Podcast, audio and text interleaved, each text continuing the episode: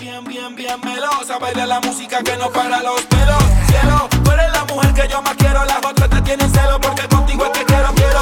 Rumba, solo rumba, bailando la música que tu cuerpo retumba, zumba. Pide lo que quieras de cualquier manera, tu cuerpo me desespera, tú moviendo la cadera. Hola, yo soy Miguel Jaramillo y este podcast hace parte de la serie Resistentes realizada por Vorágine con el apoyo de Confama. Hoy vamos a hablar con un personaje que tiene tremenda historia y ha puesto a bailar a todo el mundo, desde el Chocó, Medellín, hasta Japón. Y toda la música que nos acompañará en este podcast está hecha por él. Antes de que lo conozcan y él les cuente su vida, les voy a contar un poco de quién es nuestro invitado. Edinson Alberto Martínez, más conocido como Donkey Rap. Es un artista urbano. En estos momentos vive y crea su música en Medellín, pero su origen está en uno de los departamentos con más riqueza y diversidad cultural que tiene nuestro país, sí, el Chocó. Donkey es de Quibdó y hoy vamos a conocer un poco de él, de su música y el sabor que ha puesto a bailar a todo el mundo desde el Chocó hasta las calles de Japón. Sí, del Japón. Pero comencemos. ¿Estamos melos? Sisas. Donkey, ¿cómo vas? Bien, mi hermanazo, ¿cómo vamos? ¿Qué se dice? Bien, bien, gracias a Dios. ¿Y vos? Todo muy bien. Alegra, excelente. Seguro con eso ya saben quién es. Cierto, si no, aquí van unos segunditos para que, pa que se baile uno de sus temas. Estamos melo, sisa, sisa. Estamos melo, sí, sí, sí. ¿Quién es sisa. Donkey Rap? Estamos melo. Mi hermano Donkey Rap es un niño soñador que nace en Bagado, Chocó, y llega a Quito con su familia. Se, se, se ubican en el barrio obrero y comienza a tener sueños de, de artista, a ver artistas cantando en vivo, a ver artistas cantando en conciertos super donde hay millones de personas y le entra como este amor por la música y comienza a rapear, a rapear con los amigos en el barrio y a tener sueños de, de querer ser rapero, de querer ser cantante. Y así es como nace Donkey Rap, soñando. Contanos un poquito más de tu historia. ¿Cómo, cómo fue ese nacimiento del talento? ¿Cuándo te diste cuenta que tenías un talento para, para la música? Y Ok, ok. Eh, me doy de cuenta en el momento que tengo unos amigos en el barrio que se hacen llamar los RN Mentes y ellos hacen, hacen música súper dura, graban una canción que titula Duro Mami y comienza y la canción se pega por todo el Choco, por todo Quito y ellos empiezan a viajar y hacen los, y en los conciertos se sentía como ese amor y esa buena vibra de ellos y me da también por cantar y empiezo a improvisar con los amigos, a ver videos de Ari Yankee, Don Omar, a ver videos de Snoop Dogg, de raperos de Estados Unidos como Dr. Dre, Eminem y así Asher eh, cantando R&B y empiezo pues como a, a- a tratar de imitarlos, cogiendo como esa, esa, esos melismas del, del R&B y cuando empezamos a improvisar en las noches en el barrio con los compañeros, hacemos tiraderas con el rap, que el rap es como la influencia de uno cuando arranca en esto y así. Donkey- ahorita hablamos de Donkey, ¿por qué te dicen Donkey? Bueno, Donkey, porque en mi casa, yo soy, aparte de ser rapero, de ser cantante, soy pintor también. Pinto cuadros, hago, soy, nací con el, con el arte. Y mi abuelo siempre me decía que yo tenía un don súper maravilloso. Entonces él siempre me llamaba Kiko. En mi casa siempre me han dicho Kiko de pequeñito por los cachetoncitos que yo era. Y en ese momento, eh, grabando una canción, eh, yo necesitaba un nombre artístico, no lo tenía. Y me da como por buscarlo. Entonces mi abuelo siempre me ha dicho Don Kiko. Él siempre me decía Don Kiko. Entonces yo decía, wow, eh, necesito un nombre. Vamos a ver, Don Kiko. Entonces ese fue. Y sí, y en ese momento como improvisábamos en el rap, siempre hacíamos rap con los parceros, improvisábamos en rap, rapeando. Entonces yo dije, no, me voy a llamar Donkey Rap. Y una Claro. cuando mencioné el nombre Donkey Rap me gustó demasiado. Bueno, y esa- así me quedo, y así me voy a conocer al mundo. Estabas hablando de unas grabaciones. ¿Cómo empezó esa carrera musical? Eso. Mi carrera musical comienza cuando escucho a esta agrupación de la que te hablé, los RN Mentes, y yo empiezo a componer en, el, en la casa, los RN Mentes se separan, y yo compongo una canción que se llama Más Lento, estoy en mi cuarto cantándola, y entra una tía mía que se llama Indira, y me dice, wow, cántala de nuevo, que está muy pegajosa esa canción. Y verdad, eh, ya terminé de componer la letra, y llego a un estudio a grabarla, la hice sobre una pista de, de Fat Joy, y, y comienzo pues como improvisarla, improvisarla. Cuando ya llego, le, le hago la invitación a un amigo que de los que era de los RNM, llamado Ricky Naga, y grabamos la canción con él, junto con él, la canción se pega en, el, en Kid 2 sin quererlo. Pero esa fue tu primera Mi canción. primera la- canción. O sea, la primera canción y la primera Mi canción se primera canción y mi primera composición realmente como tal de una canción. Y se pegó, la primera que se pegó, se dio a conocer. La primera canción que Donkey compuso es muy pegajosa. Les apuesto que muchos la han escuchado, pero quizá no conocen la mente que está detrás de ella. Les estoy hablando del baile del pollo. Ahí les pongo un pedacito. Bailen como les dé la gana, haz que no hay nadie pa' que no te cohibas. El ritmo que recorre tu pena, así que ven, ven, disfrútalo, disfrútalo. Bailen como les dé la ¿Te acuerdas que te decía la gente en la calle, no? La gente en la calle sí siempre me decían Donkey Rap, Donkey Rap. Ya empezaron a llamarme Donkey Rap, Donkey Rap, Donkey Rap, Donkey Rap, Donkey Rap, Donkey, Donkey Rap, Donkey Rap. Y fue como tan bonito eso y esa energía que entonces seguí. Dije, no, esto es lo que yo vamos a hacer y lo que voy a dedicarme a hacer. Y mi abuelo me decía, no, dedícate más al lado del arte que vas a ser grande por ese lado. Pero también yo amaba la música, entonces los cogí a los dos y Donkey, ¿y a qué le cantas normalmente? Pues yo le canto, realmente tú me ves a mí y tú dices, no, este man está lleno de energía, hago música tanto como para la discoteca, hago música como para el, des- para, para el del amor, del despecho, de cosas que pasan en el momento, eh, pero más me, me caracterizo como en el dance y en la y en la y poner a bailar a la gente. ¿En tu tierra le cantas algo de la tierra? ¿De, de tu no, Chocó? no, no, no es mi, No es tu no, especialidad. no es mi especialidad, no me siento como basado por ese lado. Bueno, ¿y por qué llegaste a Medellín? Eso. Llegué a Medellín porque había una noticia en, en, la, las redes sociales que era de la set urbana en ese momento, donde ellos decían que querían que los artistas de Medellín mandaran sus canciones a la emisora. Yo no estaba en Medellín, yo estaba en Quito. Y me doy de cuenta de esa noticia y mando mis canciones. Dije, uy, voy a aprovechar esto y las voy a mandar. Pero solamente era para artistas de Medellín. Y yo sabía que quizás me podían decir, no, tú no eres de Medellín. Pero entonces escucharon mis canciones y me dijeron, eh, me llamaron, me dijeron, hola, ¿cómo estás? Eh, lo que pasa es que escuchamos tus canciones y las canciones tuyas son las mejores que hemos escuchado. Nos gusta mucho el ritmo y te queremos acá el día miércoles. ¿Estás acá en Medellín? ¿En qué barrio? Yo le dije, sí, estoy acá en Medellín, los lados del centro. El día así sin, sin saber que era en el centro. Mi tía vivía en Buenos Aires, donde, donde vivo con ella ahora. Y me dijo, eh, te queremos acá en el, en el concierto, en el concierto de sonido sobre ruedas. Y me fui con la set urbana, o sea, el concierto de sonido sobre ruedas. Es como hablo con mi mamá, mi tío, y me vengo para Medellín a vivir. Y sí, fue una oportunidad súper grande. La aproveché y yo claro. tengo una pregunta. ¿Qué tenés vos en común con la Comuna 13? Que sé que tenías, tenías unos parceros allá y hacías música con ellos, ¿cierto? Sí, pues en la Comuna 13 nace, no, no, no, pues no conocía la Comuna 13, conocía su historia por lo mucho que se había hablado de ella. Y haciendo música, pues después de que pegó la canción, mi primera canción, pegó la segunda, se pega la tercera, que era El Pase del Pollo. Y conozco a este joven que le dicen Bombi. Y me dice que me admiraba mucho, que, me, que le gustaba mucho mi forma de cantar y que eh, algún día quisiera cantar conmigo. Entonces nace como la oportunidad de hacer una canción titulada Estamos Melos donde él la cantó la primera vez y a mí no me gustó la canción, la verdad no me gustaba la canción como él la interpretaba, pero le dije, ven, vamos a hacer, me volvieron y me dijeron que la grabáramos y que llegara al estudio, yo le dije listo a mi productor que se llama Chiqui Record y me dijo, listo, lleguemos al estudio, la grabamos y la organizamos. Así es como conozco a, los, ellos, a los chicos de allá de la Comuna 13. Piñas. Piñas, Sarami, Alami, dale piñas. Solo piñas, Sarami. Cuando Donkey dejó su hogar allá en el Chocó y llegó a Medellín buscando un espacio para crecer como artista, fue la Comuna 13 quien lo recibió con los brazos abiertos. Él no vivía allí. Este lugar ha sido protagonista de la vida de Donkey, sus amigos y con los que grabó ese hit mundial que se llama Estamos Melos. Pues todos lo conocemos.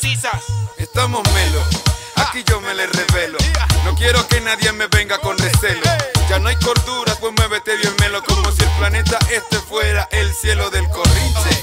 Donde nadie para. Viven y hacen parte del movimiento de música urbana que se desarrolla en este punto de la ciudad. Conozcamos entonces de la voz de nuestro experto protagonista cómo ha sido esta experiencia. ¿Y cómo es el contexto, como para ubiquemos a, a la gente que nos está oyendo, cómo es el contexto musical en la Comuna 13 desde que te toca a ti? Desde que tú llegas allá, ¿cómo, cómo eran los músicos? ¿Cómo era la, la movida de, de la música? En la Comuna 13 hay algo muy similar a Quito, porque en Quito tú sabes de que todo es folclore, chirimía y es como que se hunde esa, esa, esa rechera, ese corrinche que a la gente le gusta. Entonces también allá en la Comuna 13 se escuchaba como mucho eso, que hacían su bunde, hacían, había mucho corrinche, pues comparsa, la gente era muy alegre, era como más lo similar a, a la tierra donde yo vengo y que también son pues de la raza mía, son negros también. Entonces era como siempre con esa buena energía. Hasta que se dio pues como todo lo de la canción, grabamos. ¿Y la grabación qué? ¿Cómo era esa grabación? ¿Cómo fue? La grabación súper excelente porque Estamos Melos era algo que ellos utilizaban cuando iban, ellos son Zombata, iban a, a, a girar pues como por hacer, hacer presentaciones en los pueblos y eso y le cantaban a los niños la, el corito de, Estamos Melosisas y los niños le respondían. Pero como te digo, a mí cuando Bombi me presentó la canción, a mí no me gustaba porque no me parecía comercial. Entonces yo le dije a él, listo, vamos a hacerla, hagámosla así. Eh, deja que yo la dirija. Él me dijo, listo, hágale una. Entonces yo empiezo a decirle a él, cántala así, cántala así, no, así no, cántala así, cántala así, hasta que llegamos como a ese punto donde yo le digo, listo, dejámosla ahí, tú la haces hasta ahí, y luego yo repito el coro, yo entro rapeando porque él quería entrar rapeando, pero si él entra rapeando, la canción baja por la forma de cantar de él. Entonces yo le dije, no, déjame que yo entro, eh, rapeo y buscamos algo súper pegajoso, que fue donde ya, me, ya yo escuchando la parte, me inventé como el bien malo, bien malo, bien malo. Y el bien malo se me vino a la cabeza y fue como el chicle, el chicle mayoritario ahí en la canción, que era una parte de mi estrofa, era una parte de mi estrofa cuando termina. Entonces ya organizamos la parte de él y le ayudo a componer algunas partes de la de él, le digo, no, mete esto, esto no, esto no. Y, y logramos trabajar en equipo la canción. ¿Sí me entiendes? Porque trabajamos en equipo. Entonces ya él me dice, eh, cuando llegamos como organizar, como hablarlo de, lo de los términos, yo le digo, no, eh, aquí vamos a ganar todos por igual. Aquí no, no que porque los dos somos los artistas vamos a ganar más que los productores, no. Los productores van a ganar también un 25% como nosotros. Él tenía su productor y, y yo el mío, entonces cada uno quedó con un 25%. Bueno, tú eres un un artista urbano. Sí. ¿Te consideras eso? Sí, cantante de música urbana. Sí. ¿Y qué, Géneros, qué géneros canta un cantante de música urbana? Un cantante de música urbana puede, puede, puede combinar en cualquier género. ¿Sí me entiendes? O sea, toda como tú como artista, tú como artista haces sentir una pista y haces sentir, digamos, que esa sensación en la gente puede ser un dancehall, puede ser un rap, puede ser un reggae, puede ser un R&B, puede ser un, una salsa. Yo he hecho rapeos en salsa. Puede ser un, un techno. Pues, en el género que tú veas que te puedas acomodar como, como cantante, también se, se puede hacer. Nadie podrá con esto.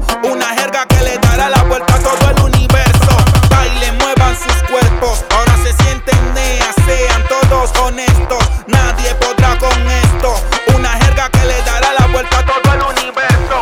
Nea, para las que sea. Bueno, si yo y soy se del puede- barrio, aunque usted no lo tú ya crea. llevas un rato viviendo en Medellín. Sí, yo voy para tres años, tres años. y. Ya, eso es un montón. Sí, me Entonces, quedé cuando la canción se nos pegó. Te quedaste aquí viviendo del Me todo. quedé acá, pues, porque acá hay más oportunidades acá, pero tengo mi familia en Quito, mi mamá vive en Quito, mi abuela vive en Quito y acá vivo con mi tía y son parte de la familia. Pero entonces la pregunta es, ¿se puede vivir de hacer música en Medellín? Es una pregunta dura, pero sí, sí, yo digo que sí se puede vivir de hacer música, después de que tú la sepas hacer y de que des con las personas indicadas. Digamos, en mi caso, eh, yo no es que haga muchos conciertos, pero sí lo que hago me, me ayuda como a tener mi- mis recolectas, pero tú sabes que yo no estoy firmado por un sello grande, entonces me toca estar, eh, ah, que hago un concierto, me toca invertirlo de nuevo en la música, invertir, invertir. ¿Sí me entiendes? Pero sí, yo digo que sí se puede vivir de la música. Y como artista, ¿qué te has encontrado? ¿Qué obstáculos te has encontrado? mucho, gente envidiosa, gente que con la que uno, pues a la que uno le da la oportunidad de hacer música y siempre quieren como, como, entre comillas, como se dice vulgarmente, robarte los derechos, ¿sí me entiendes? Y no reconocen ante una entrevista o ante un medio que tú hiciste una canción con XY y que tú también le ayudaste a componer. Me he escuchado muchos obstáculos, mucha gente que te dice que no vas a poder, que no lo vas a lograr. A mí me decían que yo no lo iba a lograr, que yo nunca iba a pegar una canción, que yo nunca iba, que mi música nunca se iba a dar a conocer. Y gracias a Dios, mira dónde estamos. Bueno, por ser de fuera de Medellín, por venir, ¿te has encontrado obstáculos con eso? En cuanto a racismo, En cuanto a racismo, por ejemplo. Sí, hay gente, el racismo existe y siempre va a existir, pero, pero pues yo no les paro a esas cosas. Yo amo ser negro y, y amo, amo a la hora de ser negro, me siento como, como también amar un blanco. O sea, soy de las personas que por mi energía conecto con, con la persona que sea. Y no solo por ser negro, sino por venir de otra, de otra parte. Por O sea, venir del Chocó. Por venir del Chocó. Aquí las creo que son muy cerrados los parches, por así decirlo. ¿Te ha tocado como lidiar con eso? Mm, no, la verdad, pues no. Pero sí me consiguió, digamos, como que en los eventos, a veces hay gente que te mira en la calle y cree que porque eres negro le vas a robar a alguien o XJ. No, no es así. Eh, es más, hay muchas personas blancas a las que les van a robar y yo por ser negro soy el que los defiendo. ¿Sí me entendés? Les digo que, hey, me, me meto a, a- a arriesgar mi vida por salvar a otra persona. Para el que no sepa, Donkey mide casi dos metros y pico. ¿Dos metros qué? No, yo creo que ya voy para los dos y uno. a los dos no sé todavía. Donkey, eh, cuando grabas tu música, ¿cómo la grabas? Con, pues, pues, o sea, tenés tu sello, pero ¿cómo haces para ese, para ese proceso de, de grabación? Bueno, yo siempre pienso en que uno a la hora de escribir hay que escribir de manera, una canción que sea súper pegajosa. Siempre me, me baso en eso, eh, que cada canción tenga su chicle y que a la otra persona escucharla se le quede pegado, se le quede eh, pegada en la mente, donde la gente esté repitiéndola, repitiéndola. Me baso como en lo que pasa en la vida real, en el amor, en la discoteca, en la rumba. Ok. Y cuando, como tú eres independiente. ¿cómo haces para que esa música pegue o llegue a esos, a esos lugares? Comienzo a compartírsela a todo el mundo. La o canción. sea, trabajo independiente. Trabajo independiente, sí. No meto, pues estamos melos, nosotros no se nos pegó pagando. Y ninguna de mis canciones se han, se han pegado pagando dinero o algo, no. Las canciones se han ido solas. ¿Quién Gracias fue- a Dios. ¿Cómo se pegó? Estamos melos, pues nosotros grabamos la canción. La canción duró como mesecitos ahí guardada por lo que estamos organizando cosas. Cuando ya decidimos lanzarla, a la gente le gusta la canción. ¿Me entiendes? A la gente le gusta la canción, le gusta el ritmo. Le, les transmitía como esas ganas a bailar, los incitaba a bailar. Y era muy pegajosa porque la gente se quedaba repitiendo el bien melo, bien melo, bien melo. Y el estamos melo, sisa, sisa. ¿Sí me entiendes? Porque son jergas de, de, tanto de Medellín como Cali y de otros lugares. Entonces la canción se hace chiclosa. Bien melo, bien melo, bien melo. Bien melo, bien melo, bien melo. Digan, estamos bien melos. Ya después la canción llega a manos de youtubers, a manos de futbolistas. Por ejemplo, el primer futbolista que la subió fue Quintero. Quin- Cuando Quinterito la subió, ya empezó la canción a regarse. Llegó a manos de Balvin por DJ Bass. La novia de Bass lo llama a ella y le dice, Mor, escucha esta canción. Es la que está pegando para acá durísimo. Escuchala, te va a gustar. Y Balvin está al lado de él. Cuando Balvin la escucha, dice, wow, qué chimba ese flow. Pásamela que fue cuando él estaba escuchando el bien, bien, bien, bien, bien melo. Entonces ya se le quedó como que todo súper pegado. Balvin subió varios videos y la canción explotó. A nosotros nos habló personas de, hola, llegamos aquí desde Houston por J Balvin, llegamos aquí desde España por Balvin, llegamos de Italia por Balvin, llegamos de aquí por El Mindo, llegamos de aquí por diferentes seres así, influencers que subieron la canción y cantan. Pero vos esperabas que esto pasara con la canción, o sea, en tu cabeza había... Nosotros sabíamos que la canción iba a pegar. Sabíamos que la canción iba a pegar porque era muy chiclosa y que a la gente le iba a gustar. Pero nunca pensamos que fuera a ser escogida pues como la canción del mundial. Si me entiendes? Que fuera a ser como ese top en el mundial que cada vez que la, la selección Colombia hacía gol iba a celebrar con la canción, iba a celebrar bailando la canción. Nunca lo pensamos. Pero sí sabíamos que ah, tenía ese chip, ese chiclecito que a la gente le iba a masticar, le iba a gustar. Y fuera del, del chicle, ¿qué crees que hizo que esa canción se volviera un hit? la buena energía. Yo creo que la buena energía y el buen trabajo en equipo fue como lo primordial para que la canción se pegara. La, lo de las jergas también, porque tú sabes de que estamos melos, son cosas nuevas y pegajosas que a la gente le gustan. Pues la gente siempre va acá en Medellín a la gente le hablan, hey, sisas, hey, sisas, hey, sisas, sisas. Entonces en Bogotá, hey, melo, hey, melo, melo, melo. Entonces son jergas que se hacen como a la hora de unirla, estamos melos, sisas. Son jergas que a la gente se le, se le pegan y se vuelven chiclosas. Donkey, y cuando esto pasó, ¿cómo cambió tu vida? súper bien porque no lo cogí como que, ah, ya vamos a ser rico. No, rico no soy, rico no, no me hice con la canción, sino que la cogí como ese paso súper grande en mi carrera que me, me, que me enseñó que sí, los sueños sí se hacen realidad y sí se pueden lograr muchas, muchas cosas. Bueno, y después de ese boom, ¿cómo fue volver a esa normalidad? Después del boom, volver a la normalidad, pues no, yo no he vuelto. yo no he vuelto a la normalidad. Yo, sigo- yo sigo guerreándola y soñando y estamos melos todavía nos abre puertas grandes. Estuve hace poquito en Japón, gracias a Dios, en una gira que estuvimos en Japón. me llevaron, eh, bueno, estuve yo, Donkey Rap, y fui con mis hermanos, los Andrades, estuvimos en 20 ciudades de Japón, íbamos de Japón, salíamos a Corea, y a Tailandia, pero por cosas del, COVID, del coronavirus, cuando empezó el coronavirus, nosotros fuimos.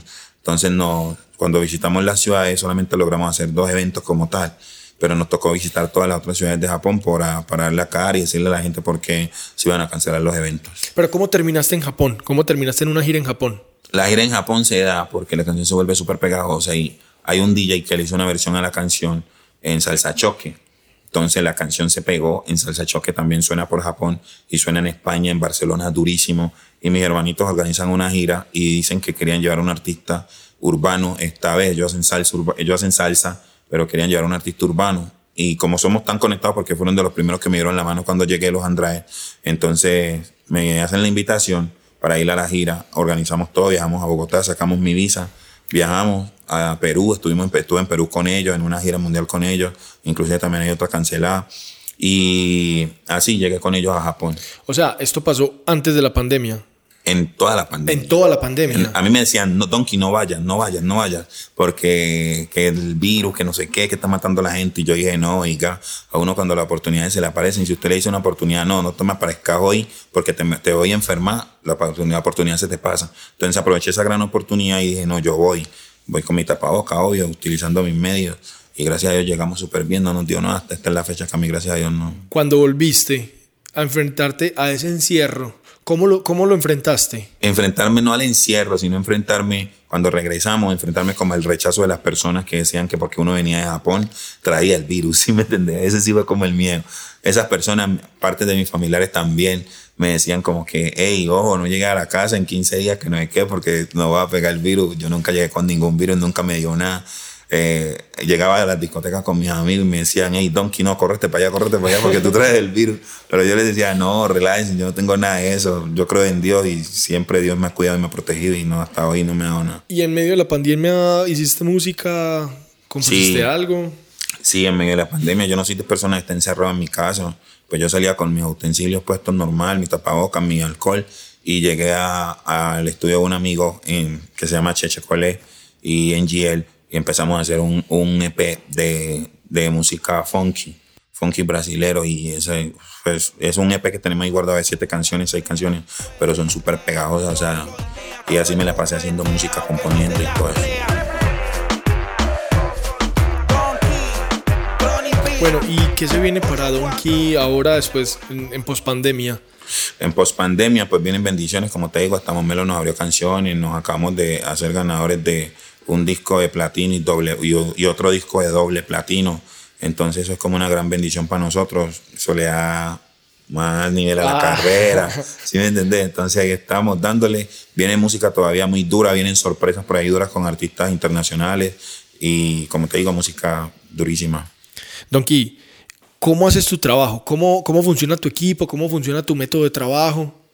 Allí, pues yo realmente, como te digo, no tenía un equipo de trabajo formado hasta hace poco que ya empecé pues como a, organizar un equipo de trabajo y soy de las personas que a la hora de trabajar me gusta aprovechar las oportunidades y así sea un productor que apenas está empezando, pero yo veo que tiene un ritmo súper bueno y veo que puedo hacer un, un hit con él, una buena canción trabajo con esa persona. Si me entendés, estoy en este estudio, en este estudio, en este estudio, en este estudio, pero en cada estudio, siempre que llego, hago una buena canción que sé que a la gente le va a gustar.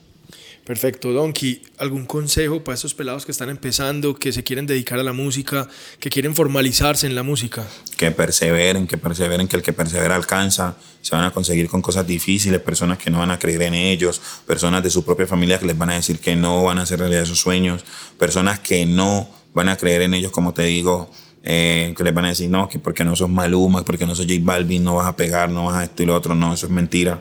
Eh, crean usted, lo más bonito es creer en ti siempre en ti y los sueños se te van a hacer realidad siempre. Pues Donkey, muchas gracias por contarnos una parte de tu vida, de cómo la música te ha traído hasta aquí, cómo sobrevivir una pandemia y un encierro haciendo música, ¿cierto? Sí, ya.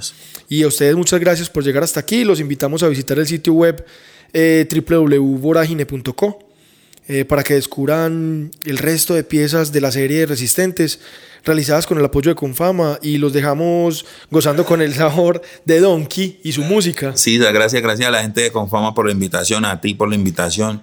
a todos ustedes por hacerme esta invitación. Para mí es un placer estar aquí con ustedes y los invito para que escuchen mi nuevo sencillo también, que está por ahí, Ya te superé. Es una canción súper pegajosa, eh, que sé que les va a gustar. Es para todas esas personas que han superado ese amor viejo, esa, esa tóxica, a ese ex que lo sigue molestando, que lo sigue llamando y que aún no quieren que ese amor brotó. Se les quiere mucho, Don Kirra en la casa. Bendiciones siempre. de ti me cansaría y ahora quiero sacarte de mi vida. Ya te superé, te olvidé y esta vez fue para siempre. No te quiero volver a ver, de ti no quiero saber. Saliste de mi vida por siempre, ya te superé, te olvidé y esta vez fue para siempre. No te quiero volver a ver, de ti no quiero saber. Saliste de mi vida por siempre.